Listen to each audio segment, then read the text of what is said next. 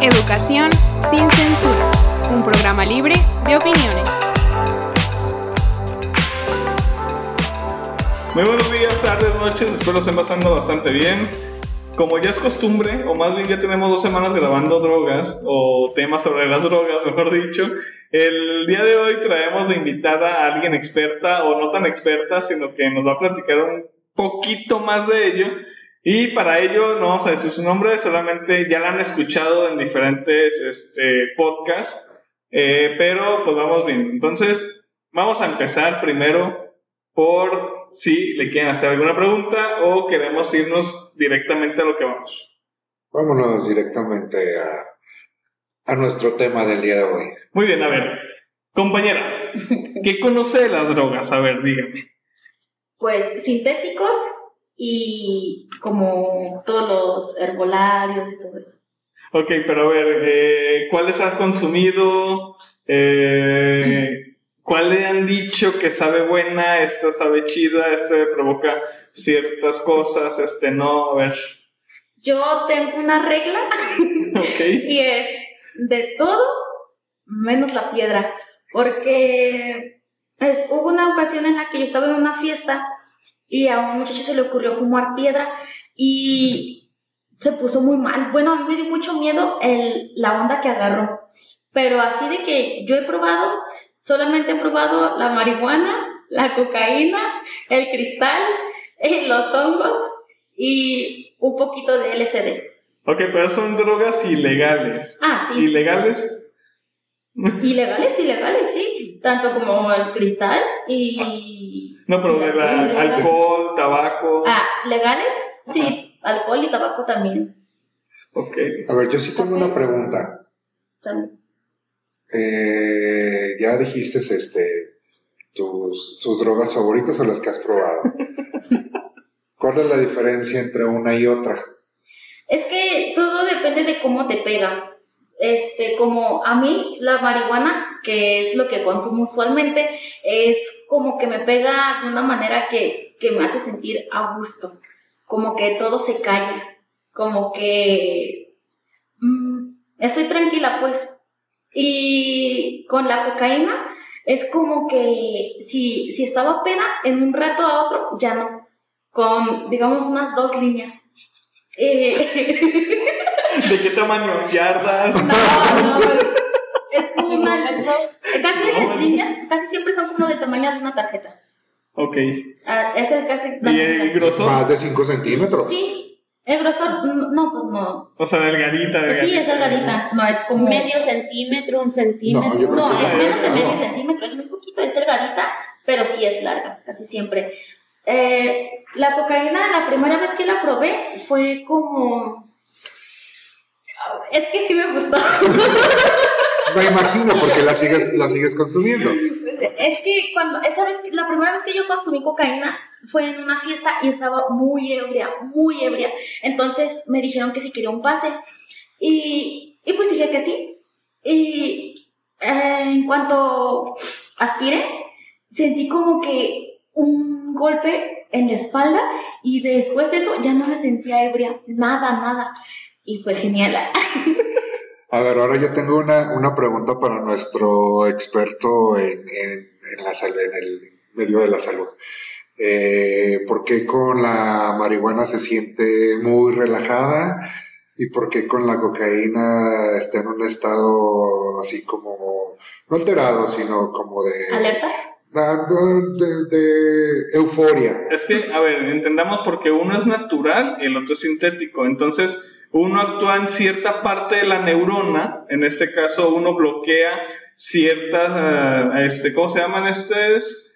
Este, neurotransmisores. Y el otro no, el otro solamente no bloquea, los relaja los neurotransmisores. Es por eso que con la cocaína, esta es una sintética totalmente, entonces lo que hace es que va a empezar a alterar y la otra no, la otra va a tener un estado de relajación en el sistema nervioso.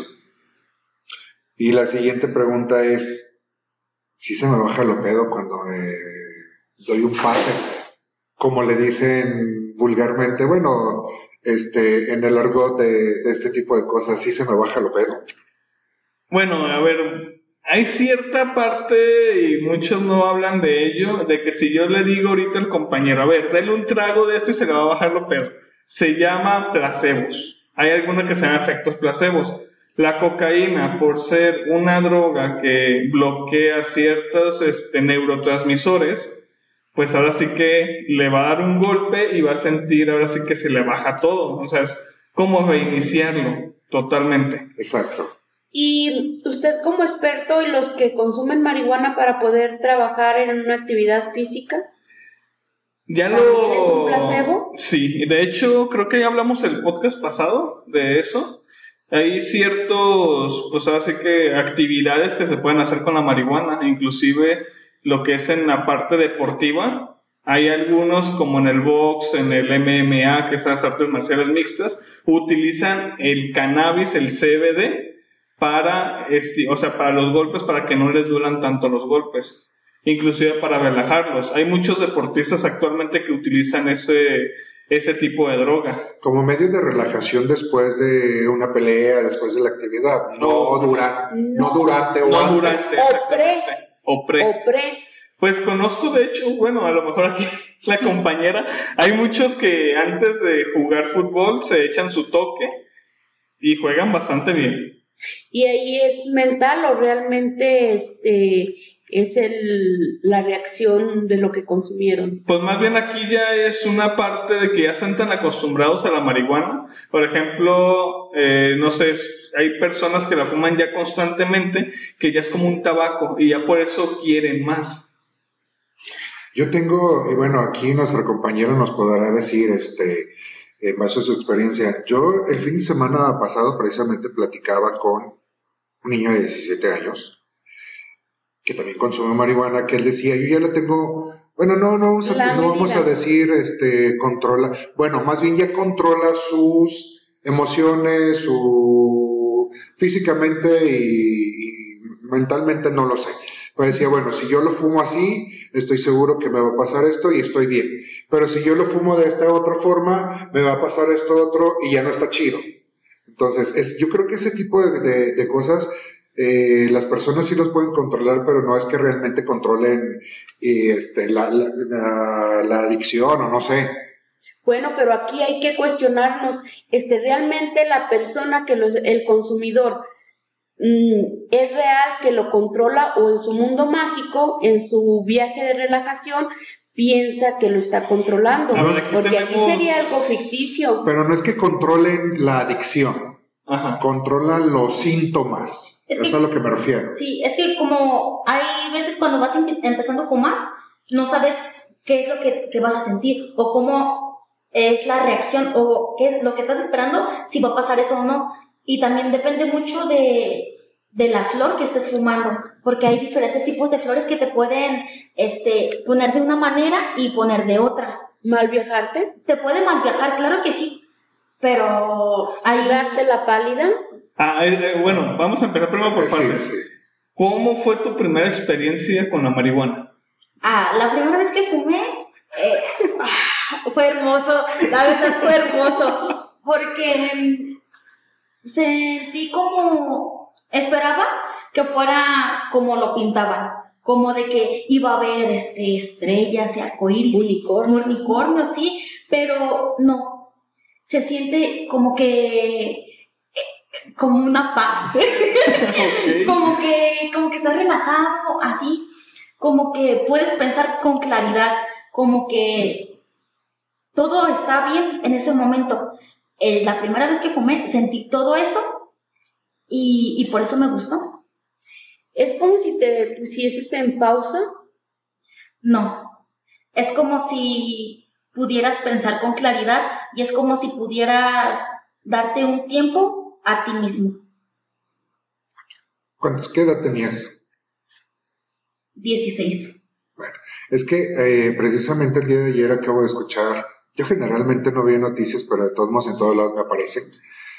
Eh, es eh, una estadística del estado de Jalisco, sobre todo la ciudad de Guadalajara y su zona metropolitana, donde dice que eh, empiezan a consumir desde, y en su gran mayoría, no queremos decir que todos, por eso pregunté la edad, desde los cinco años. O sea, ya los niños o niñas de 5 años ya están consumiendo.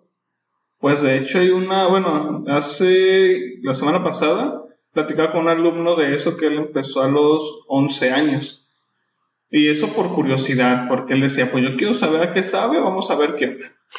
Pero, por ejemplo, este, volviendo a que inician desde temprana edad, la mayoría, no, no vamos a decir, no vamos a, este, a generalizar, pero muchos de ellos, y yo estoy seguro que los que inician a los 5 años, es porque ya lo están viendo en su propio seno familiar. Sí. De hecho, también hay las legales. Yo en más de una ocasión he visto cómo, este, pues, embriagan a un bebé, a un de cinco años, de tres, para verlo cómo reacciona y les parece gracioso. Hay un caso muy característico que es el pirata de Culiacán, que él desde muy chico, bueno, ya Dios lo tenga fuego lento, este, que él hacía shows por esa parte para ganar dinero, pero desde muy chico él decía que empezó a tomar alcohol. Por ejemplo, es una droga legal el alcohol, entonces él lo consumía desde muy chico, bueno, tuvo muchos problemas familiares, etcétera, hasta que fue el monigote de todos estos cantautores. Vamos a ponerlo así. A ver, estamos hablando que el alcohol es legal pero no en menores de edad. Bueno, exactamente. O sea, recordemos que si un menor de edad va a la tienda a comprar, no se lo van a vender o no deberían de venderse. No deberían de venderse. Entonces, este, desde ahí, si él empezó desde corta edad a hacerlo, pues bueno, desde ahí, él, para él sí era ilegal. Sí. Pero volvemos otra vez a lo mismo, o sea, mm, parte de la familia, del seno familiar, del primer grupo social. Exactamente. Aquí no quisiera abordar aquí con la compañera por qué la aprobó, sino más bien este quisiera seguir aprendiendo de qué pasó después de que la consumiste. Tu primera vez. La primera vez te sentiste genial, pero cuando, se, cuando se bajó el efecto, ¿qué pasó? Cuando se bajó el efecto, no, no sentí nada. O sea, se me bajó y ya, ya estaba normal. ¿Te dio hambre? El típico. Eh, sí, me dio hambre, definitivamente, pero de ah. ahí en más no sentí nada extraño. ¿Y tú cómo lo compararías? ¿Con qué o sea, ¿qué es mejor? ¿El efecto de la marihuana? No estoy haciendo promoción ni nada de eso. ¿El efecto de la marihuana o del ponerse una super pedota con alcohol? Cuando hubo un tiempo en el que yo también era como un poco fanática del alcohol, pero esto siempre me traía como una consecuencia de si estaba ebria en un momento, después tenía que estar vomitando y después tenía que tener este, un tipo de resaca o algo así. Y, y era horrible porque cuando estás ebrio, no, muchas veces no controlas lo que haces, ni lo que dices, ni lo que ves, ni lo que escuchas. Y no es placentero estar creando un show nada más porque estás alcoholizado. Y el show no se puede crear también estando marihuana? Cuando yo estoy marihuana, personalmente, yo sí soy muy consciente de mis actos y estoy consciente de lo que estoy haciendo y de lo que debo de hacer o de lo que estoy haciendo. Este, hay ocasiones en que es muy sabido que en el Parque Rojo las personas se juntan para, para fumar, para drogarse, comer champiñones, lo que sea. Pero siempre que estoy ahí, tengo la capacidad de realizar mis labores y de regresar a mi casa, sin, sin crear un escándalo, algo así como que me pierdo, como que no, o sea, estoy concentrada y estoy, estoy bien, pero eh, obviamente estoy marihuana, pero... O sea, ¿te acuerdas de todo? O sea, en pocas palabras, ¿te acuerdas de todo lo que haces? ¿Estás consciente? Sí. Cosa contraria al alcohol, que no, no, lo controlas, o sea, más bien no te acuerdas. Eh, creo que hay más lagunas en el alcohol que en la marihuana. Pero a ver, yo tengo, yo siempre he tenido esa duda. Este, eh, sí se pierde la memoria eh, con el alcohol, médicamente hablando. Sí, se pierde la memoria eh, en una pedota, como dicen, de que no me acuerdo nada de lo que pasó el fin de semana, no sé. No, y no médicamente hablando, yo lo puedo decir en la manera personal, tengo un limbo totalmente de no me acuerdo cómo llegué a mi casa. Solamente me acuerdo que me dejaron en las escaleras y no me acuerdo cómo subí. Así que. Ok. O que todo dio vueltas. O que todo dio vueltas, exactamente. Pero bueno, ya después de que empezaste a consumirla ya más constantemente, que fue uno, luego el siguiente día, o te esperaste una semana, o. Usualmente yo me creo mis propias reglas. Si no Ajá. he terminado esto, no, no puedo fumar, porque a veces me da flojera. Ajá. Entonces, este, si ya terminé mis deberes y todo lo que tenía que hacer y tengo el día libre, lo voy a hacer. Ok. Ajá. Bueno, una pregunta también relacionado este, con eso. ¿Y en qué crees que a ti te, te ha ayudado o te ha perjudicado? Porque cuando tú no, no tienes los recursos económicos o, por ejemplo, no la tienes en físico, ¿cómo le haces para conseguirla? ¿O cuál es tu, cómo te sientes en ese momento que tú tienes ganas y no la tienes? Yo no tengo ningún problema si, si con la EVISA, como se le dice, como cuando quieres fumar y no tienes. No tengo problema si puedo, si duro seis meses sin fumar, no, no me causa ningún problema. Pero si en algún momento dado digo, tengo ganas de fumar marihuana, pues voy y compro. Porque tampoco es como que gaste o mi dinero se vaya nada más en eso. Porque tengo otras prioridades. ¿Cuánto cuesta? ¿De a cuánto se vende? ¿Cómo se vende? Pues es que aquí ya depende mucho de la hierba. Hay panteonera de cerro exótica. La panteonera, como su nombre lo dice, nace, Y más. nace en los panteones. De lo que lo, no sé, ahí tiran las semillas, lo que sea. Pero esa, ese tipo de marihuana casi siempre es de muy mala calidad. Y a veces no te pega, a veces te pega feo, o sea, a veces sabe horrible, a veces ya viene toda seca, entonces no, no, no la recomiendo. Si quieres comenzar así como a fumar, yo diría que comenzaras más como con de cerro, porque Es Como- como, es como la más natural, por digamos, es como la digamos decirlo clásica, así. digamos, la clásica ¿Orgánica? orgánica, porque esta te, te da todos los efectos, pero sin llegar a un punto en el cual te puedas paletear o te puedas malviajar. Pero aunque la, la marihuana es un es una droga que te ayuda mucho a ver qué es lo que tienes, como sentimientos, pensamientos, todo eso, este, te, te puede ayudar. Lo que yo considero es que también es como es como que te puede también te puede desviar de tus objetivos si tú lo permites. Porque sí, me pasó. Y, y creo que por eso estoy aquí todavía porque sí me desvié de mis de mis propósitos un tiempo. Eso significa que en un momento dado este, la persona puede perder la conciencia respecto al consumo.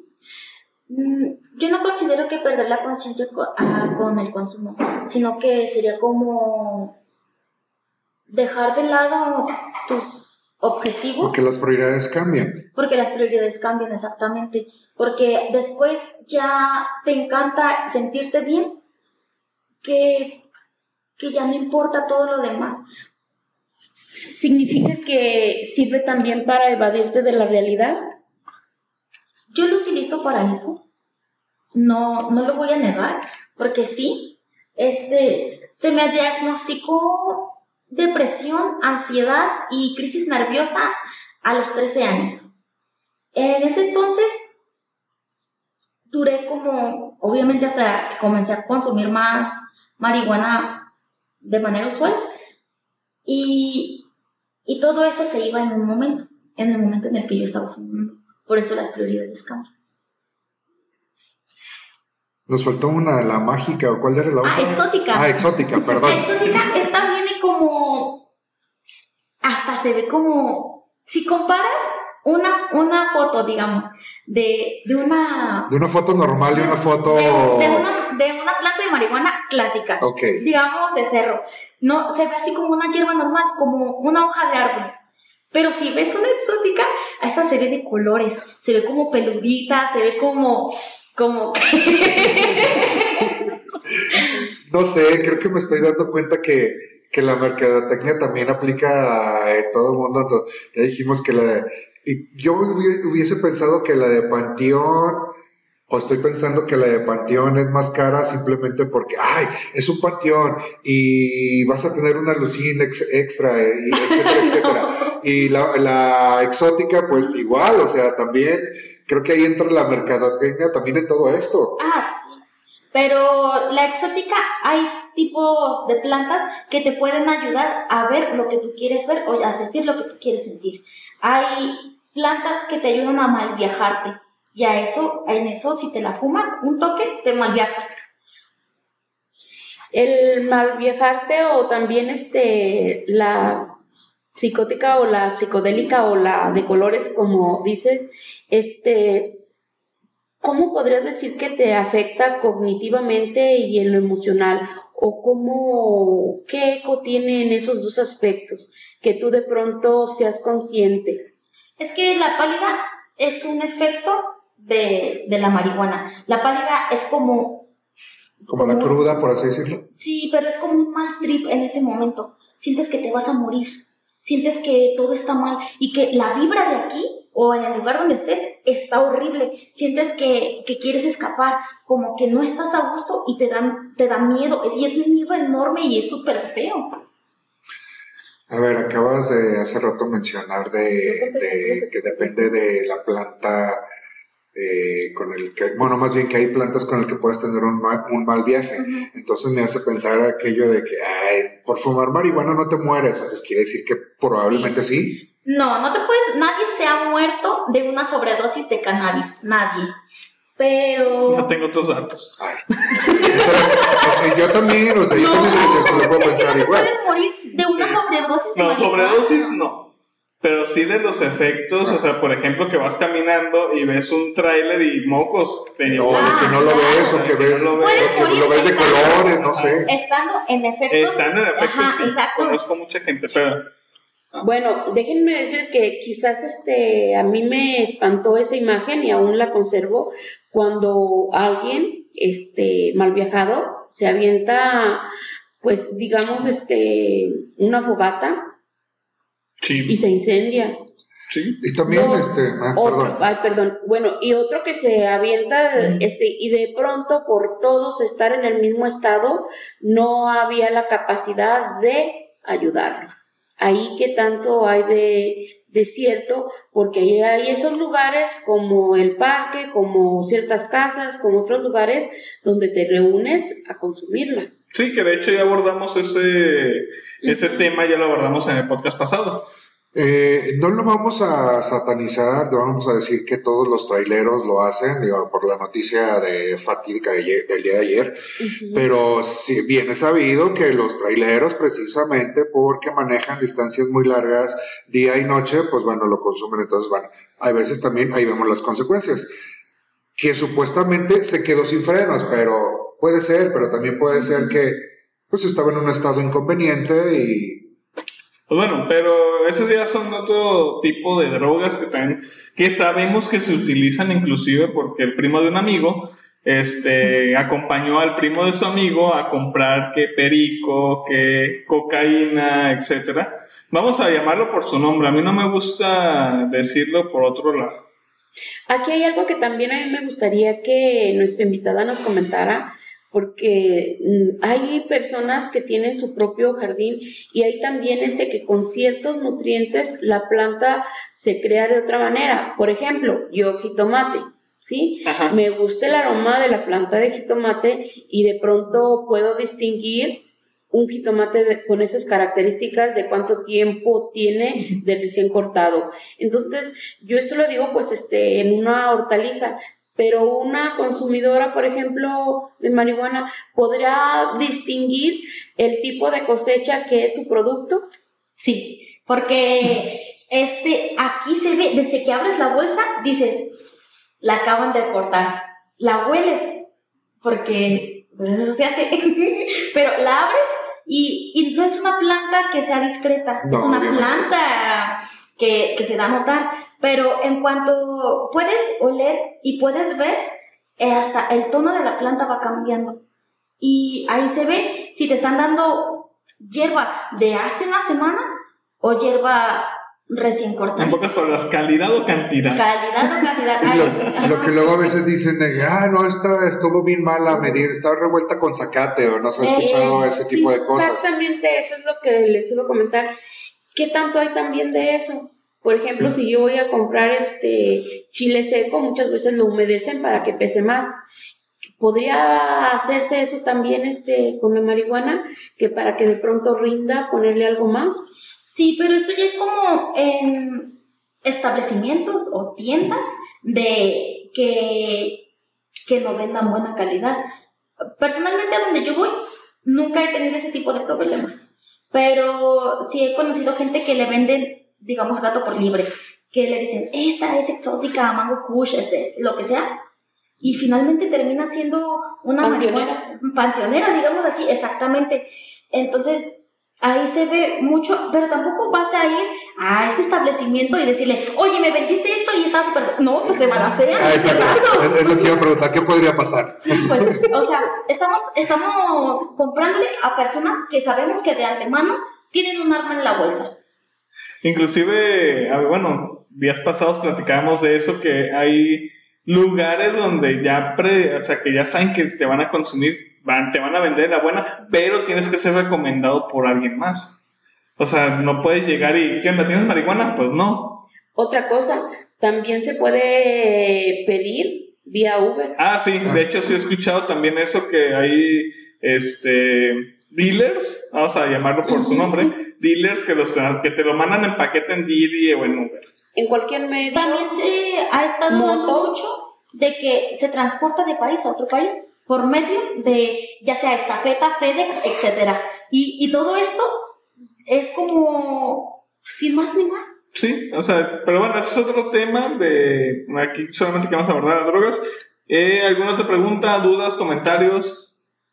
Nos falta un poquito de su experiencia de los hongos. Digo, Eh, lo podemos, temporada. es- es- sí es un tema, de hecho son temas bastante largos, pero lo abordamos en otro podcast.